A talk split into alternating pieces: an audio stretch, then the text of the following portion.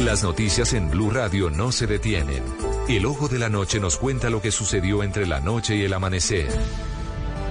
4.11 minutos, vamos a las calles de Bogotá.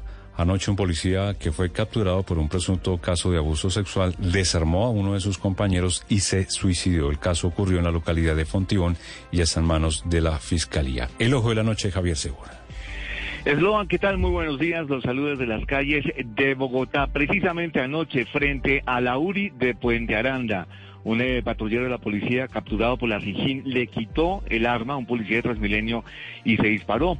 El patrullero fue identificado como Anderson Javier Gil, de 32, de 32 años, trabajaba en la estación de Fontibón. Ayer fue retenido por la SIGIN por un supuesto abuso sexual de una menor de 14 años. Dicen que angustiado por su captura y mientras tramitaban la papelería eh, en una tienda ubicada frente a la URI, le robó el arma a otro policía que realizaba otra eh, judicialización y se suicidó. La Fiscalía realizó la inspección del cadáver y la policía no se ha pronunciado sobre este caso, o por lo menos no lo ha hecho con nosotros. Y anoche también una mujer de 57 años fue arrollada por un motociclista.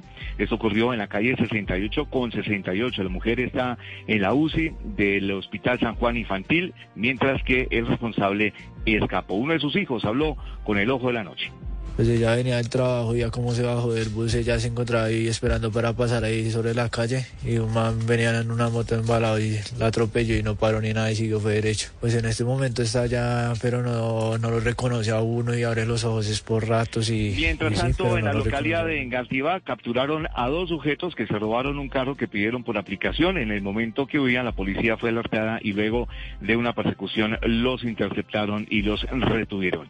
Estas son las historias del ojo de la noche. Javier Segura, Blue Radio.